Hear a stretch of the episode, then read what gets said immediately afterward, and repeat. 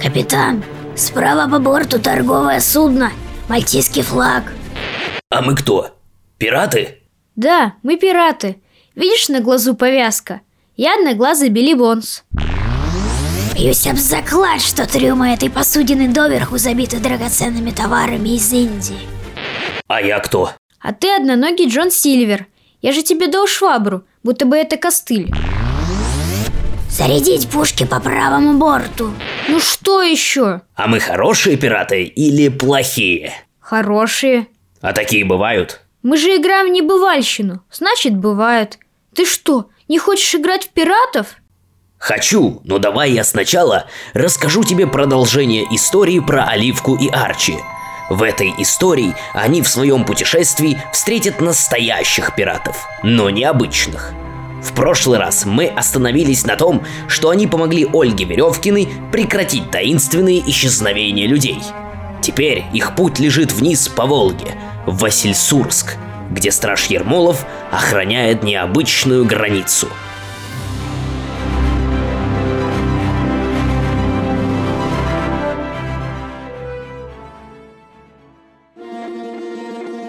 Через светлый холл речного вокзала Нижнего Новгорода неслись двое. Оливка, остановись. Дай перевести дух. Задыхаюсь. Ты же в прошлом кот должен уметь бегать как ошпаренный. Во-первых, ты правильно отметила, что бывший. А это тело мне досталось несколько дней назад. И оно совсем не подготовлено к бегу на дальние расстояния. Дальние? Да тут бежать всего метров 300, не больше. Ну, может быть, 500. 500? А во-вторых, ты где видела котов-марафонцев? Рвануть за мышкой быстрее пули? Это пожалуйста. А, а, а чтобы так далеко бежать, я тебе что, ездовая собака? Сам виноват.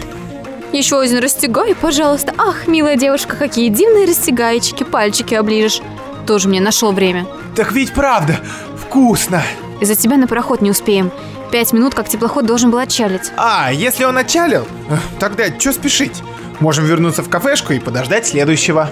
На моих часах еще пять минут до отхода. Это как? Эти часы мне бабушка подарила. Они показывают, сколько на самом деле до момента, когда уже поздно. Возможно, на теплоходе есть такой же матрос, любитель растягайчиков, который опаздывает на рейсы и без него не отходит. На наше счастье. Вот, я же говорила.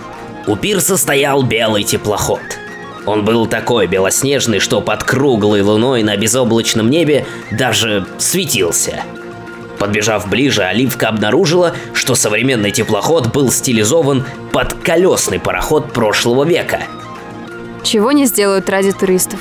Думать над вариантами популяризации поволжских туристических маршрутов было некогда, потому что грибные колеса пришли в движение, и трап уже начали убирать. Сделав последний рывок, Арчи и Оливка прыгнули на борт теплохода. И вот они стоят на борту, переглядываясь и пытаясь восстановить дыхание, довольные тем, что успели заскочить на борт в последний момент. А пароход тем временем, шумя грибными колесами, набирал скорость вниз по течению Волги. О, вот здорово, что успели.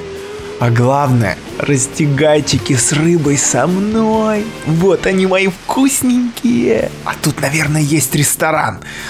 Какой красивый корабль. М, изысканный интерьер такой, ковровые дорожки. Наверное, корабль мощный, быстро плавает. И название соответствующее – «Богатырь». Запомни, салага, корабль не плавает, а ходит. Как ты сказал, теплоход называется? «Богатырь»? Я прочитал над грибным колесом название. А что? А то, что мы должны были сесть на теплоход Владислав Крапивин, а не на Богатырь. Ты точно видел? Точно. И на спасательном круге тоже. Вот влипли. А как же бабушкины часы? Магия не точная наука. И на бабушку бывает не тот теплоход. Ну, по крайней мере, этот идет вниз по течению, и самое страшное, что нам грозит, нас высадят на ближайшей остановке, как зайцев. Не хочу быть зайцем. С меня и человека достаточно. Ладно, давай смотримся. Мне еще удивляет, что на входе мы никого не встретили. Неужели тут так все современно оборудовано, что для того, чтобы отчалить, матросы не нужны? И билеты никто не спросил. Может, нам повезет, и мы до самого Васильсурска дойдем? Давай поищем пустую каюту, не оставаться же на ночь в коридоре. Никого. Да, но тут чьи-то вещи. Да, вещи. Такие, будто кто-то готовился к костюмированному балу или тематической вечеринке. Наряды начала 20 века. Пойдем скорее, пока хозяин каюты нас не застукал. Опять не заперто. И опять чьи-то вещи. Теперь мужские. Смотри, трубка дымится. Хозяин, видимо, только что ушел и скоро вернется. Пойдем отсюда скорее. Кто ищет, тот всегда найдет. Вуаля, пустая каюта. Посмотри на всякий случай в шкафу, нет ли чемодана или других вещей. Пусто. Чур я на верхней полке. Что это еще за чур? Волшебное слово? Еще какое волшебное? Сильнее волшебного слова «спасибо». Чур сказал про ничейное первым, значит, оно уже не ничейное, а твое. Приплыл моряк на необитаемый остров, которого нет на карте. Чур, и остров теперь принадлежит его стране. Чур самое вкусное блюдо на ужине? Мне. Кто бы сомневался, а Васька слушает да ест. В смысле? Потом расскажу. Забавная история про повара и кота. Пойдем побродим по палубам, на народ посмотрим. Они вышли в пустой коридор, прошли по бесшумным коврам к трапу на верхнюю палубу. Куда же все подевались? Никого не встретили. Вон впереди окна светятся. Наверняка ресторан. Там точно должны быть люди. Люди! Человеки! Ау! Они заглянули в окно ресторана. На белоснежных скатертях круглых столиков были расставлены приборы в ожидании гостей. Белые тарелки с золотой каймой, серебряные вилки и ножи разного размера и назначения, по несколько с каждой стороны. Белые салфетки с голубой вышивкой якорей. В центре каждого стоял высокий золотой подсвечник с незажженными свечами и следами стекшего расплавленного воска – все прочее место на столах было заставлено всевозможными закусками и блюдами. Корзинку распирала от хлебов, слопнувшей в печи хрустящей корочкой, и открытых слоенов пирожков с мясной и постной начинкой. Стояли круглые блюда, усланные мясными деликатесами. Вяленый окорок, мягкий говяжий язык, колбасы множества сортов, только что нарезанный розбив – из прикрытых наполовину супниц валил пар от горячих ароматных щей. Селедка с вареным картофелем под шубой из нарубленного зеленого лучка, а по соседству компания слабосоленой семги, жирной осетрины, белоснежного палтуса. Прикрывает изумрудными листьями румяный бокал лоснящийся жиром гусь. Стекает соус жареных на огне свиных ребер – Бережет для истинного гурмана мясные соки стейк в окружении соусников. Поблескивает под лучами ламп хрусталь бокалов, стаканов, рюмок и графинов с напитками всех оттенков красного и желтого. На крайних столах ждут своей очереди вазы с янтарным виноградом, спелыми персиками и золотыми мандаринами. А за ними витрины с десертами на любой вкус – жидкий ванильный крем и черничный пудинг, слоеный торт, украшенный клубникой, шоколадный торт с кремом и прослойкой сладкой вишни, трубочки с белковым кремом и сладкие облака меренги. Я туда хочу! Глаза Арчи бегали по законному гастрономическому разнообразию, перескакивая с рыбных закусок на мясные деликатесы, с десерта на мясные пирожки, с запеченной свинины на рыбу в золотистом кляре. Туда хочу. Арчи, тебя ничего не смущает? Нет, все выглядит очень аппетитно. Но из людей никого. Ни официантов, ни посетителей, ни музыкантов. Ну и хорошо, все нам достанется. Включи голову, перестань думать желудком. Никого, совсем никого. Бежим в капитанскую рубку. Они в мгновение ока подскочили к трапу, ведущему к капитанскому мостику. Пули поднялись и влетели в рубку. Никого. Из окон капитанской рубки весь корабль был как на ладони. Горели сигнальные огни корабля, в пробегающей мимо бортов речной воде отражались яркие огни иллюминаторов. Но нигде Оливка и Арчи не заметили и намека на присутствие людей. Мы несемся на полном ходу по реке. Нужно остановить корабль. А ты умеешь? А что тут уметь? В кино много раз видела. Стоп, машина! Оливка взялась за полированную рукоятку, под которой были надписи от «самый полный вперед» до «самый полный назад», с промежуточными полный, средний, малый. По центру была надпись «Стоп». Оливка рванула рукоятку с самого полного вперед на стоп. Где-то внутри приборной панели звякнул колокольчик. Но ничего не изменилось. Корабль все так же, не сбавляя скорости, мчался по водной глади Волги – Что такое? Оливка рванула вперед-назад рукоятку и вновь остановила стрелку прибора на надписи «Стоп». Оливка, если это команда, то, может быть, ее просто некому выполнять? Если мы никого не встретили на корабле, вполне вероятно, что в машинном отделении никого. Вполне возможно. Бежим в машинное отделение. Друзья бросились по трапам вниз, к сердцу парохода. Минув две палубы, они опустились в трюм. На одной из металлических судовых дверей было аккуратно выведено красной краской «Машинное отделение». Арчи налегли дружно на задвижку и открыли дверь. Оттуда в нос им ударил жар, едкий запах дыма, а по ушам грохот парового двигателя. Арчи и Оливка вбежали внутрь, но не продвинулись и метра от двери. Все громыхающее машинное отделение было наполнено дымом, который вызвал у друзей приступ кашля и вынудил выбежать обратно в коридор. Задраивай!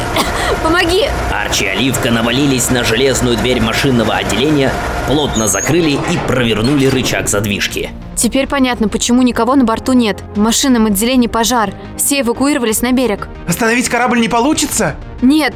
Бежим к спасательным шлюпкам. Они бросились на верхнюю палубу и обижали корабль по кругу. Но ничего не нашли, кроме болтающихся концов кранов, на которых раньше висели спасательные шлюпки. Они нас бросили! Не могли нас бросить, потому что не знали о нашем существовании. Э, Как же теперь быть? Это же река, а не океан. Прыгнем за борт и доплывем. Арчи вгляделся в темную ночь за бортом, но берега не увидел. Река широкая, ночью берега не видно. Как мы узнаем, куда плыть? Какая разница, куда-нибудь, но выплывем. Ты плавать умеешь? Откуда я знаю? Котом был, умел, а человеком пока не доводилось. Хватай спасательный круг и прыгай за борт. А, а может не надо? Там темно и холодно. А лучше остаться на корабле, у которого вот-вот взорвется двигатель. Тут из-за тучи выплыла круглая луна, озаряя реку белым призрачным светом. С того, правого борта, где друзья находились в тот момент, берега видно не было. Только бесконечная водная гладь до горизонта. Бежим на другой борт. Пробежав насквозь, Оливка и Арчи выскочили на левый борт, но ничего в пейзаже не изменилось. Вода до самого горизонта. Неужели тут река такая широкая? Смотри! Арчи показал вперед по курсу парохода. Прямо на курсе парохода лежал остров. И пароход несся к нему на полных парах. У нас минута, не больше. Приготовься прыгать. В воду? Ну, конечно, а куда еще? Перед самым островом прыгнем, и до него уже доплывем. Чур, это мой остров. Нашел время. Прыгай! Оливка подпрыгнула, пересекая линию борта, сгруппировалась и плюхнулась в воду. С усилием гребнув пару раз руками, Оливка всплыла. Она увидела, как пароход уносится вперед к острову. Тут у Оливки перехватило дыхание. На палубе стоял Арчи, выпучив глаза и не решаясь прыгнуть. Оливка набрала воздух в легкие, чтобы громче крикнуть «Арчи, прыгай!» Но она не успела, потому что пароход на полном ходу врезался в берег. Яркая вспышка озарила округу, с громадным грохотом разбрасывая в сторону яркие огни, будто фейерверк, корабль взорвался.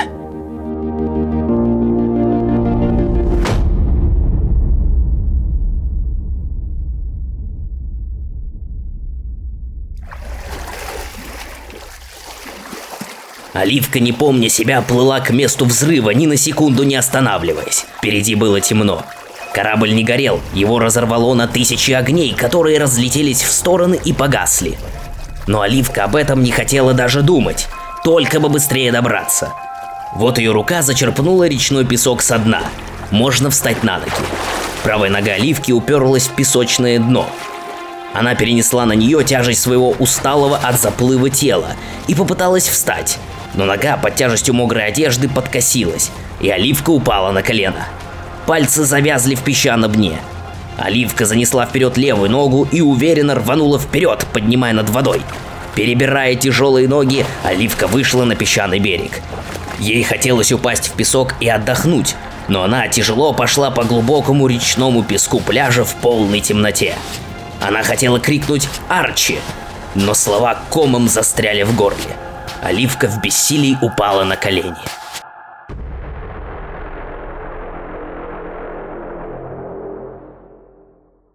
Девушка, вам плохо? Вам нужна помощь? Кто здесь? Это я. Круглая луна снова вышла из-за тучи, осветив округу белым светом. Оливка увидела перед собой мальчика лет 12. Взъерошенные волосы, водолазка с высоким растянутым воротником, джинсы и резиновые сапоги по колено. Ты видел взрыв? Ага, сижу у палатки, у костра. Впереди корабль, весь в огнях. И несется прямо на остров, на полном ходу. Как? Бац! Потом взрыв. Бабах! Огни во все стороны. Пошел к берегу, слышу. В воде кто-то барахтается. Я не барахталась, а плыла. Это потом было. А сначала этот. Арчи? Не знаю. Я ему помог вылезти. Глаза вытаращенные, молчит. Я его спрашиваю, а он не отвечает. Где он? Там, я его на берегу оставил. Говорю ему, идем к палатке, там костер, согреешься. А он молчит, будто не слышит. Оливка вслед за ее новым знакомым подбежала к месту, где мальчик оставил Арчи. Арчи! Арчи, ты цел? Ноги, руки на месте? Крови нет? Оливка! Ты спаслась! Его оглушило, он ничего не слышит. Я ничего не слышу! Бабахнуло! В ушах звенит! Ладно, это пройдет. Читай по губам. Все будет хорошо. Все будет хорошо! Ага, понял! Пока молчи. Оливка показала жестом, что Арчи нужно молчать. Взяла его за руку и повела за собой. Показывай, где твоя палатка. Тебя как звать? Вася, Ты здесь один, Василий? один. Я на рыбалку всегда один хожу. Под утро здесь здорово щука идет. Вот я и приплываю сюда с вечера, ставлю палатку, а утром ловлю. Часов до 8 утра. И домой. У тебя лодка есть? Есть. А сможешь ты нас доставить на Большую Землю? Арчи нужно в больницу. А чего же не отвезти? Доставлю в лучшем виде. Только палатку соберу. Я помогу. Пока собирали палатку, было заметно, что мальчик Вася о чем-то задумался. А как в лодку сели и отчалили, мальчик спросил. Это был богатырь? Да, откуда знаешь? Бабушка рассказывала про этот корабль. Я ей не верил. Думал, она меня специально пугает, чтобы от этого острова отвадить. Очень интересно, расскажи. Рассказывала бабушка, что очень давно, еще во времена ее бабушки, ходил по реке корабль, самый быстрый, самый красивый. Принадлежал он одному купцу. Очень купец гордился своим кораблем, хвастался, что его пароход любой обгонит. Но время на месте не стоит, и появился на реке новый, более современный пароход, который был быстрее богатыря. Вот однажды Вышел в ночной рейс пароход «Богатырь» вниз по Волге. А тут его тот современный пароход и начал обходить. Увидел купец это, приказал капитану дать полный. И начались у них между двух кораблей гонки. Поначалу «Богатырь» шел на равных, но потом начал отставать. Купец был очень тщеславным и круто рассердился. Приказал срочно всех пассажиров в шлюпках на воду спустить. Так их и без вещей посадили силком в шлюпке. А потом и всю команду, чтобы облегчить корабль и выиграть гонку. Капитан тогда ему сказал, что без мотористов двигатель может взорваться. Но купец не унимался, приказал капитану покинуть корабль. И вот уже один купец на борту остался. Сам угля забросил в топку с перебором, выбежал на палубу и увидел, что обгоняет соперника. Расхохотался, от радости стал на палубе отплясывать. Ему невдомек было, что тот пароход сам ход сбросил, чтобы повернуть, потому что река в этом месте поворот делает. Не заметил купец острова, а пароход на полном ходу на остров налетает. Паровая машина взорвалась, пароход загорел, ничегошеньки от него не осталось. И теперь, если на дату гибели богатыря выпадает полная луна, то можно увидеть корабль-призрак, который врезается в остров и разлетается на тысячу огней. Я бабушке не верил. Думал, сказки. А теперь сам своими глазами увидел. Так это корабль-призрак. А какой там был стол накрыт. Рябчики, ананасы, окорока, колбасы, севрюшка. Так вы плыли на этом корабле-призраке? Как такое возможно? Погоди, Василий, дай-ка я с этим контужным разберусь. Так, Арчи, ты теперь хорошо слышишь? Да, Голова не болит, уши в порядке. да. Очень хорошо. Я же сказала тебе прыгать, почему ты не прыгнул? Так я... Запомни, когда я приказываю тебе прыгать, ты прыгаешь. Ползти – ползешь. Лететь – летишь. Тебе понятно? Так как же я полечу? Я же... Ты меня хорошо слышишь? Алло! Да, да, хорошо. Ты меня услышал? Ты меня понял? Понял, понял. Я просто пытался спасательный круг снять, чтобы с ним прыгнуть, и никак у меня не получалось. А тут яркая вспышка и грохот, потом вода, потом меня кто-то тянет на берег, и я ничего не вижу и не слышу. Слепота быстро прошла, а вот слуха подольше. Прости, Арчи, я не знала, что ты пытался за спасательный круг ухватиться. Но в следующий раз все же слушайся меня. Я бы, конечно, не дала тебе утонуть. Я же была рядом. Что такое? Что случилось? Компас. Я по нему много раз ходил. В туман и ночью, на остров, строго на север, к причалу, строго на юг. Никогда меня не подводил. А теперь, как взбесился, крутится, как юла, без остановки. Дай посмотреть. Какая-то аномалия. Движок заглох. Сейчас заведу. Мальчик сделал несколько попыток запустить двигатель моторной лодки. На замену ему пришел Арчи, дергал за шнур стартера. Но ничего не вышло. Двигатель не хотел запускаться. Придется на веслах идти. В каком направлении компас не работает? По звездам? Я не умею по звездам. Эх ты, мореход.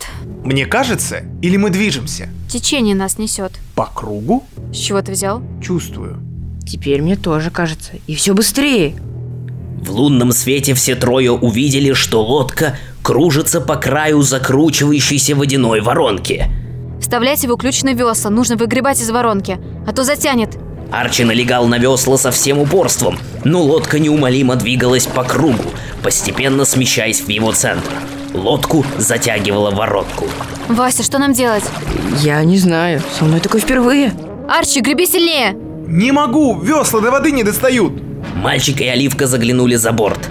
Лодка уже не мчалась по воде воронки по кругу. Ее подняло на метр полтора над водой, и она уже летела по спирали к центру воронки. Смотрите, вон там, на лунной дороге. В свете луны к ним быстро приближалась черная тень. Это была фигура человека. Он будто бы стоял на глади воды. Но не просто стоял, а стоя несся к ним. На очередном витке кружения лодки вокруг центра воронки кто-то ухватился за борт.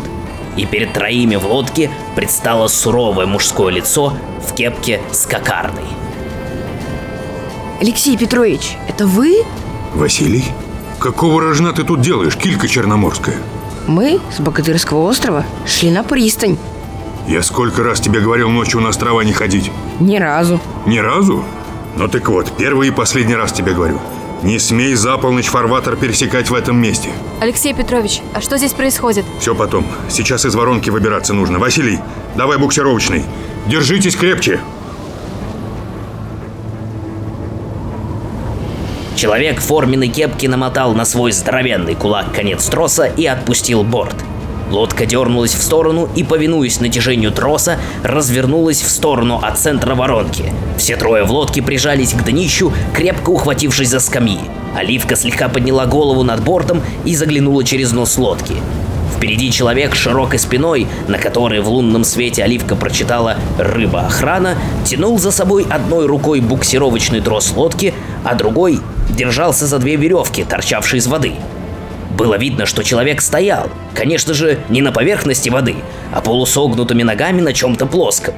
Оливка вгляделась пристальнее и увидела, что это была большая рыба с плоской спиной и большим хвостом, а человек держался за отростки из ее головы. Когда лодка вышла за пределы водоворота, все вдруг сразу успокоилось. Ветер стих, шум исчез, качки не было, и лодка быстро дошла по речной водной глади до ближайшего островка. Человек из рыбоохраны соскочил с огромной рыбины, которая оказалась трехметровым самом с длинными усищами, и вытащил лодку на берег. Быстро из лодки. И спрячьтесь вон в тех кустах, мальки. Что же все-таки происходит? Как звать? Оливка, а это Арчи. Оливка. Давай разговоры разговаривать после. Сейчас сами все увидите. Только ни в коем случае не показывайтесь, что бы ни происходило. Вот, уже начинается. Прячьтесь. Три пары глаз ребят, скрывшихся за кустами, стали внимательно вглядываться в темноту ночи, освещаемую лунным светом, где без остановки закручивался водоворот. Кто это? Ермолов Алексей Петрович, начальник рыбоохраны, сосед моей бабушки. Сдается мне, что этот объездчик Сомов и есть тот самый страж Ермолов, которого мы ищем. Страж? Алексей Петрович, страж? Что это значит? Арчи не успел ответить мальчику Васе. Водоворот вдруг зашумел вдвое громче и стал быстро расширяться, пока не достиг ног Ермолова, который стоял у самого края воды, широко расставив ноги и уперев свои здоровые кулачища в бока. Внезапно тучи закрыли луну, и стало на секунду-другую темным-темно. Небо над воронкой пронзил яркий луч света и ударил в самый ее центр. Прошло еще несколько секунд, и луч пропал, будто кто-то дернул выключатель. Вдруг стало тихо. Луна вновь загорелась белой лампочкой на звездном небе. Воронка исчезла, и речные волны едва накатывали на берег острова. И тут все трое увидели над поверхностью воды два силуэта. Один был вытянут, другой был в два раза короче и круглый. Оба силуэта не спеша летели над поверхностью воды навстречу Ермолову. Когда они приблизились совсем близко, их можно было рассмотреть. У вытянутого была лысая голова, круглые выпученные глаза и маленький рот с тонкими губами. Надеты на нем были рубашка-косоворотка с вышитым красными узорами воротником, широкие штаны, стянутые внизу портянками и лыковые лапти. Другой был с круглым лицом, в кафтане до пола поверх атласной жилетки, в высоких сапогах. Добро пожаловать на планету Земля. В ответ один из пришельцев что-то пробулькал на непонятном языке. Цель вашего визита? Разрешение имеется? Что с собой везете? А документики при себе имеете? Бульканье в ответ прозвучало довольно агрессивно. Я попросил бы не оскорблять офицера пограничной охраны межзвездного коридора при исполнении. Держите себя в руках, миноги каспийские. А ну-ка, выворачивай карманы, плотва. Эти двое переглянулись. У круглого из-под кафтана сзади вылезли щупальца. Щупальца. Конечно, мальчику Васе казалось, что произнес он это едва слышно. Но пришельцы услышали. Круглый издал пронзительный крик, и одежда его разлетелась в клочья, разрываемая щупальцами, которые выросли в мгновение ока. Они стали извиваться, увеличились глаза и стали круглыми влажными блюдцами. В одной щупальце пришельца сверкнул стальным блеском какой-то предмет. Членистоногий пришелец навел предмет на Ермолова, в страже полетел яркий сгусток света, но ударился о невидимую преграду и рассыпался на тысячу искр в паре метров от Ермолова. Тот успел среагировать и выставил вперед руку с белой раковиной между пальцев. Видимо, это была защита. Ах ты пигансиус вьетнамский. Именем Межзвездного надзора и Стражей России вы арестованы. Сдать оружие. Ермолов щелкнул пальцами, и из воды выскочила крупная зубастая щука. Она вцепилась щупальцу и начала резко дергаться. Круглый заверещал от испуга и боли и выронил оружие. Но высокий и тонкий что-то пробулькал ехидно. Стало очевидно, что сдаваться он не собирается. Он вынул из-за спины шар и бросил воду. Тут же под ногами у пришельцев забурлила вода, и вдруг из нее перед ними вынырнул огромный монстр. У него были длинные, черные, мокрые щупальца, с острыми наростами и огромная голова с зубастой пастью. Чудище открыло громадную пасть, бросилось на Ермолова, в одно мгновение проглотило его и уползло под воду. Только белая раковина осталась лежать на песке. Что делать, Оливка? Нужно их отвлечь. Как? Пока Арчи сомневался, в глаз пришельцу прилетел камень. Это мальчик Вася, сообразив, что Оливка хочет подобрать раковину Ермолова для защиты, отбежал в сторону и начал швыряться в пришельцев речной галькой. Оливка, не мешкая ни секунды, бросилась к раковине, но не успела ее поднять. Длинные щупальца пришельца отбросил ее от раковины на песок. Арчи попробовал повторить задуманное Оливкой, но его постигла та же участь. Пришелец наставил на ребят свое оружие. И тут из воды высоко в воздух вынурнуло чудовище, проглотившее Ермолова. Оно подергалось в конвульсиях, обмякло и брякнулось на берег. Из раскрытой пасти на песок кубарем выкатился Ермолов. Он резким движением встал на ноги, осмотрелся и уставился на пришельцев. Выражение лица его отражало всю скопившуюся в нем праведную злость. Он сделал несколько махов руками, и в сторону пришельцев полетели синие молнии. Настигнув непрошенных гостей, молнии заковали пришельцев в один гигантский кусок льда, плюхнувшийся на отмель у берега. Убедившись, что пришельцы обездвижены и не представляют опасности, Ермолов сел на песок, стянул с себя куртку и, свернув ее в моток, подложил под голову, откинувшись назад на спину. После сражения Ермолов отдыхал и смотрел на звезды. Ребята помолчали, потом подошли ближе и сели рядом. Алексей Петрович, меня зовут Оливия, а это Арчи. Нам про вас рассказывала Ольга Веревкина, объяснила, как вас найти. Она сказала, что у вас тут необычная граница, оказывается, тут вон что творится. Да, такая вот таранька да вобла. Что не полнолуние, так открывается портал и лезут через него кому не лень. Бывают, правда, с добрыми намерениями, так сказать. А бывают и такие. Это браконьеры. Прилетают на нашу планету за рыбой. Если их упустить, так они всю рыбу в реке выловят без разбора. Сначала они мне булькали, что пришли с культурным обменом, ишь, как вырядились. Думали, за своих сойдут. Лапти да камзол, вот кильки в томате. Где они понабрались этого? Оно, впрочем, понятно. Луч солнца до их звезды летит лет 150-200. Вот и устарела у них информация про наш мир. А что с ними дальше будет? Пока посидят под арестом. А в следующее полнолуние прилетит межгалактический патруль и заберет их. А как вы спаслись, когда чудище вас проглотило? Русский пограничник любому нарушителю поперек горла. Так ты, Оливия, говоришь, что вы искали меня? Из чего вдруг? Мы разыскиваем одноклассников моей мамы, Софьи Ивановой. Нам нужен кусочек карты, который вы получили после выпускного. Так ты дочка Сони? Вот тена. Передавай привет маме. А карта вот тут у меня, в сапоге, вместе с другими документами. В сапоге? Видал, какая у меня работенка. Так что в сапоге надежнее. Вот, держите. Я по карте за Пашей Корягиным следил. Он сейчас главный страж на магических играх. В этом году они здесь, недалеко проходят. В Чебоксарах. Это вниз, по реке. Веселые малые, здорово дружили мы с ним в школе. На клочке карты появились линии, которые сложились в план города. В центре карты появилось изображение стадиона, над которым на флажке было выведено имя. П.М. Корягин. Так, теперь с тобой, Василий. Эти, ладно, они вроде как за своих сойдут. А ты слишком много видел, придется тебе опять память изменить. Что значит изменить? И что значит опять? Да я ж тебе уже не раз говорил, чтоб ты не ходил к островам по ночам. Ну, иди ближе, не убегай. Это же остров, далеко не убежишь, не сопротивляйся. Так устал сегодня. Алексей Петрович, пожалуйста, не делайте этого. Вася очень храбрый мальчик, он не растерялся. Начал бросать пришельцев камнями, чтобы дать мне шанс подхватить раковину для защиты. Пожалуйста. Пожалуйста, пожалуйста, пожалуйста. Я никому ничего не скажу. А еще буду помогать. Пока вы на службе, я вам на огороде помогать буду. Да какой от тебя толк? Ты же не местный, через день-другой умотаешь обратно к родителям. Но я к бабушке обязательно вернусь. И во всем вас слушаться буду. Ну, пожалуйста. Ладно. Но смотри у меня.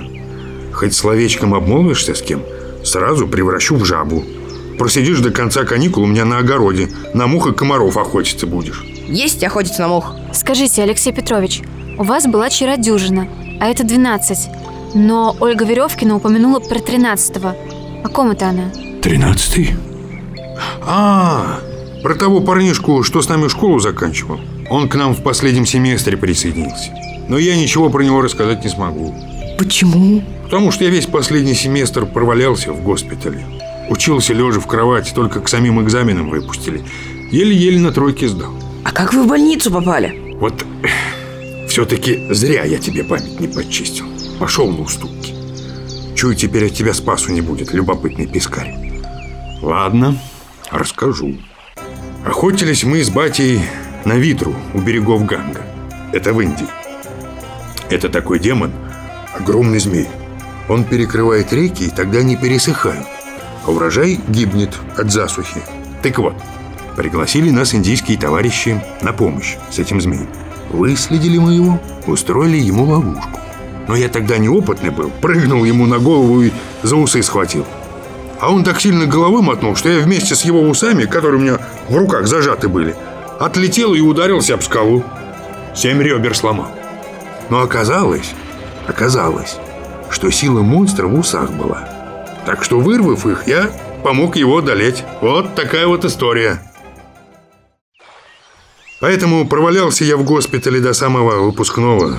С этим пареньком толком и не познакомился. Ладно, отдохнули, пора в путь, пока солнце не взошло. Доставлю вас в Василий-Сурск и устрою вам напоследок катание на самах. Ермолов свистнул два раза, и к самому берегу подплыли несколько здоровенных самов. Ухватившись за усы, как за поводья, братья верхом на самах весело и с ветерком домчалось до пристани в Васильсурске. Там они помахали Ермолову и мальчике Васе с борта Владислав Крапивин, пришедшего по расписанию из Нижнего Новгорода теплохода, того самого, на который они опоздали прошлым вечером, и отправились вниз по реке навстречу новым приключениям.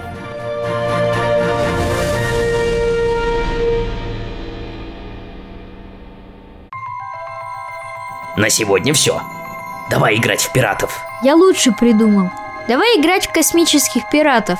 Ты будешь межгалактическим пиратом-осьминогом, а я буду звездным пограничником. Давай. А когда поиграем, я расскажу тебе про таинственное загадочное преступление, произошедшее на состязании могущественных магов, разгадать которое стражу Корягину помогут Оливка и Арчи. И это будет очень страшная история. Привет, меня зовут Сергей Марин, я актер. В этом выпуске я озвучивал стража Алексея Ермолова. Привет, меня зовут Максим Любин, я автор истории этого подкаста. Дом с маяком, потому что когда в семье неизлечимо болен ребенок, это похоже на шторм. Земля уходит из-под ног и вокруг темнота. Маяк подает сигнал. На свете есть место, где помогут справиться с болью, где ценят каждый день и радуются ему.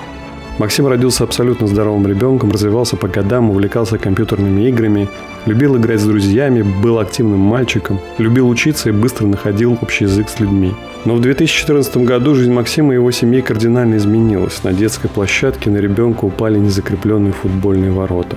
Максим получил серьезную черепно-мозговую травму и провел несколько месяцев в реанимации. Сейчас Максиму 22 года. После перенесенной травмы он почти не двигается, не может говорить и ходить. Жизнь парня полностью зависит от родителей. Максим не может самостоятельно откашливаться, ему постоянно нужно пользоваться аспиратором, кислородным концентратором и специальным виброжилетом. Все это помогает дышать. Чтобы Максим не терял вес, родители кормят его медицинским питанием через гастрому, трубку в животе. Уже много лет семье помогает дом с маяком. Максима наблюдает врач хосписа. Семье помогли необходимым оборудованием и расходными материалом к нему, лекарствами. Чтобы молодой человек чувствовал себя хорошо, сейчас ему нужен запас лекарств, лечебного питания, шприцев, салфеток и многого другого. Стоит это 100 142 тысячи рублей.